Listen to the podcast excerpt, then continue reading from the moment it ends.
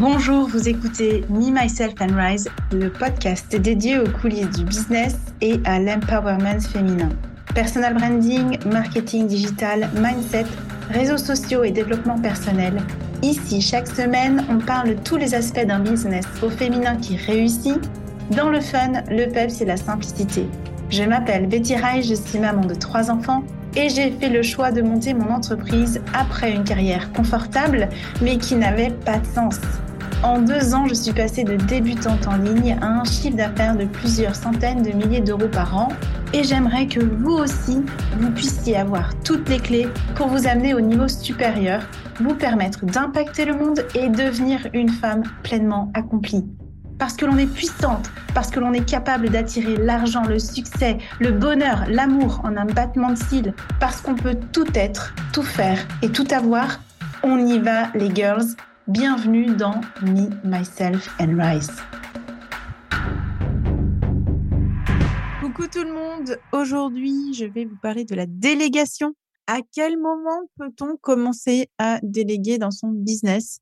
Je pense que certains et certaines d'entre vous qui peut-être se lancent dans le business aimeraient bien savoir à quel moment on peut basculer, à quel stade c'est intéressant de commencer à envisager la délégation. T'es prête? On y va. Donc du coup, moi, j'adore ce sujet de la délégation. J'ai une équipe aujourd'hui de quatre personnes. Ah, je vais vraiment te poser le cadre, comme ça, c'est clair pour toi. C'est quatre personnes qui travaillent en freelance et elles travaillent chacune. Le deal, c'est 10 heures par semaine. Donc, on est à peu près à un, temps plein, en fait, avec ces quatre personnes. Moi, j'ai fait le choix de plutôt embaucher quatre personnes qui ont des compétences et des qualités complémentaires que de d'embaucher à 100% un profil. C'est une façon de voir les choses. Après, c'est bien sûr à toi de voir comment tu sens le truc. Ça, c'est mon truc à moi. Donc, je suis passée de travailler toute seule à une équipe euh, de quatre personnes. Puis, bien sûr, il y a eu des étapes intermédiaires pour pouvoir trouver du support, trouver du soutien, trouver de l'aide par rapport à mon business. Et la vérité, c'est que moi, je l'ai fait relativement vite, en fait que de faire appel à quelqu'un. Donc peut-être tu as aujourd'hui la pensée limitante que oh ouais, je dois avoir tel chiffre d'affaires, je dois avoir telle ampleur en fait dans mon business pour commencer à recruter des gens pour m'aider, pour avoir une équipe, etc. Il y a une autre voie qui est possible et qui est tout simplement de prendre des personnes en freelance, hein, des assistantes virtuelles ou des personnes, un community manager en freelance, euh, que sais-je, pour quelques heures seulement en fait et, et ça te limite, toi, l'impact financier. Donc, t'es pas là à embaucher comme salarié. Donc, moi, c'est pas le cas. Hein, c'est bien ce que j'ai dit. Je n'ai pas de salarié à l'heure actuelle dans Betty Rise. J'embauche des freelances parce qu'on sait tous et toutes que ben, prendre des salariés au niveau des charges, ou que tu habites dans le monde, même en Suisse, ça coûte hyper cher. donc, c'est un sacré coût. Donc, effectivement, on peut pas forcément se le permettre au début. Et donc, un freelance, qu'il passe allez, quelques heures avec toi, finalement, il a d'autres clients. Donc, t'es pas sa principale source de revenus. Donc, c'est OK. Et c'est aussi pour ça qu'ils existent, en fait, ces gens-là.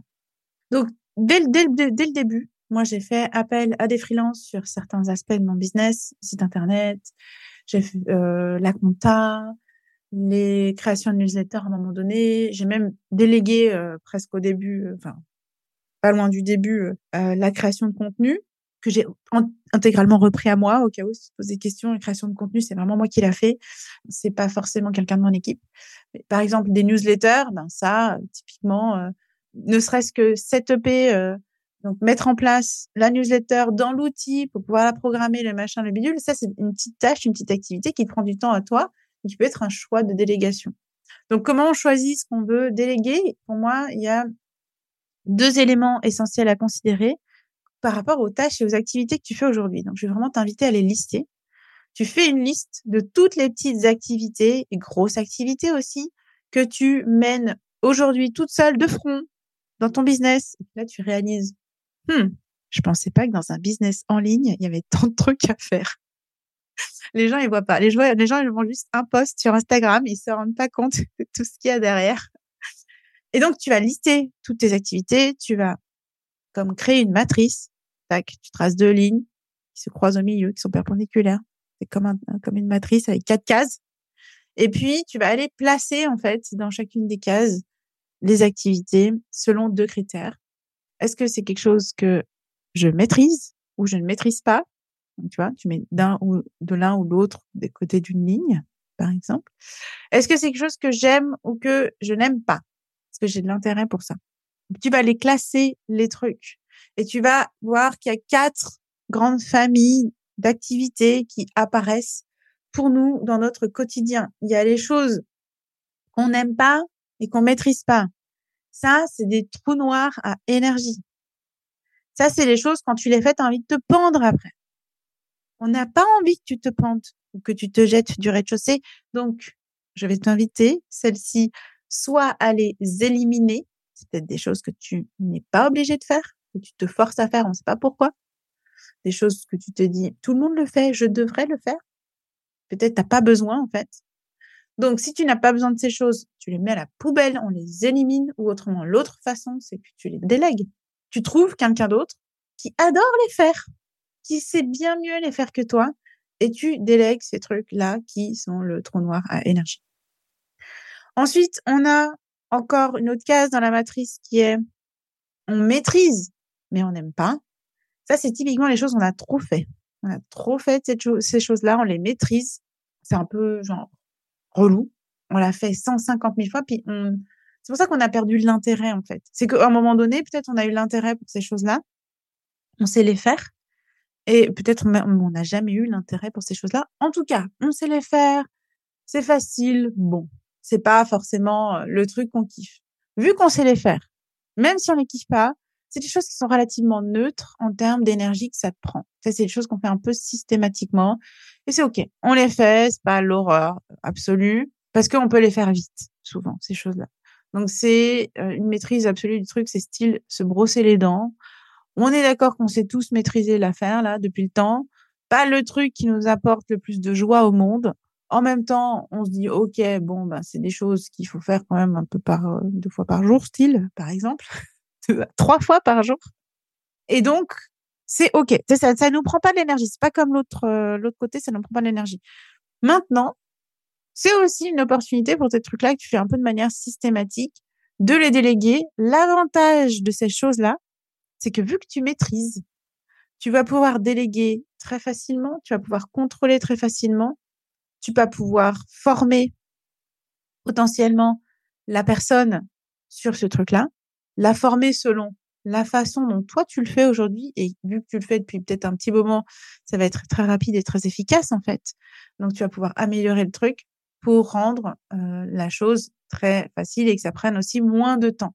Donc c'est un vrai avantage que de déléguer ces choses-là dans notre business, c'est qu'en plus on est en totale maîtrise de cet aspect-là, donc on se sent pas perdu, et, je sais à quel point quand on se lance dans la délégation, il y a cet aspect de «Oh, est-ce que je peux avoir confiance dans la personne? Donc ces, tâches-là particulièrement, elles vont pouvoir te donner l'opportunité de contrôler est-ce que cette personne elle est compétente sur cet aspect ou pas.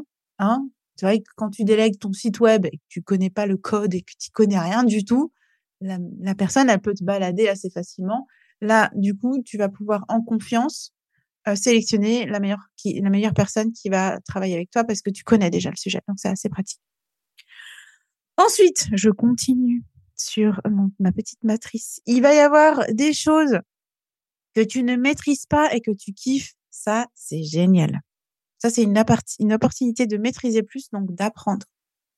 Donc ça, tu peux les garder pour toi et te former.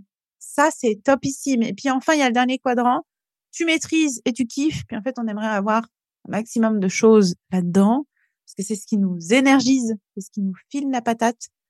C'est pour ça que je te disais, ce que tu ne maîtrises pas, va le maîtriser, ça va le faire monter dans la matrice. Et là, on est à fond. Donc ça, c'est des choses potentiellement à garder avec nous. Et si tu les délègues, tu vas être un peu malheureuse. Donc, typiquement, je vous parlais tout à l'heure de la création de contenu, que au début, la création de contenu, je l'ai déléguée. Moi, j'aime bien faire ma création de contenu. J'aime bien créer mes reels, j'aime bien créer mes posts. J'ai envie que les, visuels ils ressemblent à ce que j'ai, à ce que je kiffe mes visuels en fait. Et donc quand j'ai délégué cette partie-là dans mon business, déjà j'étais genre en mode contrôle fric parce que vu que je maîtrisais, bah, j'allais contrôler, je repassais 150 fois après la personne. Finalement, bah, voilà, elle, elle crée le contenu, moi je retransformais tout derrière. Ça, ça n'avait aucun sens et aucun intérêt. Donc je l'ai repris à moi en fait.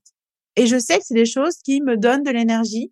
Quand je me concentre sur ma création de Reels, je, ressors de ma matinée, je suis hyper contente, j'ai la patate. Donc, on peut déléguer, pour résumer, on peut déléguer assez rapidement dans notre business à moindre coût, donc en faisant appel à des freelances quelques heures. Je vous donne un site aussi que j'ai utilisé à un moment donné. Je ne sais pas ce que ça vaut aujourd'hui, mais j'ai utilisé aussi des, microservices sur 5euros.com qui permet de trouver des freelances qui font vraiment des microservices. Donc, on a des trucs pour 20 euros, 5 euros, c'est assez hallucinant euh, pour ça. Donc, ça coûte vraiment pas cher et ça permet allez, de aller chercher, je sais pas, une liste de hashtags ou d'avoir quelqu'un qui te propose quelques visuels de contenu. Enfin, il y a tellement, tellement de choses. Euh, tu peux trouver euh, un max de propositions sur ce site. Donc, on peut le faire vraiment avec un petit budget. Et puis, un des conseils que je, que je voudrais te donner aujourd'hui, c'est d'effectivement poser un peu cette matrice pour pouvoir observer ce que tu vas pouvoir déléguer dans le futur. Et étant donné que tu as déjà une idée que genre la compta, peut-être tu ne pas trop trop le truc.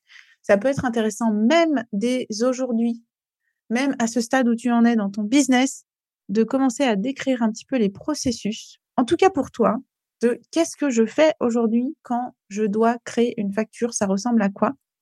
Parce que le jour où tu vas vouloir déléguer à une autre personne, il va falloir, à un moment donné, expliquer à la personne aussi qu'est-ce qui se passe aujourd'hui pour qu'elle puisse potentiellement t'aider à le faire, tout simplement, ou t'aider à améliorer le processus pour qu'il soit plus efficace, plus simple et que vous puissiez même échanger en fait sur le processus et que ce soit pas juste fait en silo puis tu aucune idée de ce qui se passe derrière et là tu perds un petit peu ta maîtrise, ta capacité à pouvoir contrôler pour euh, corriger potentiellement ce qui, ce qui ne te conviendrait pas.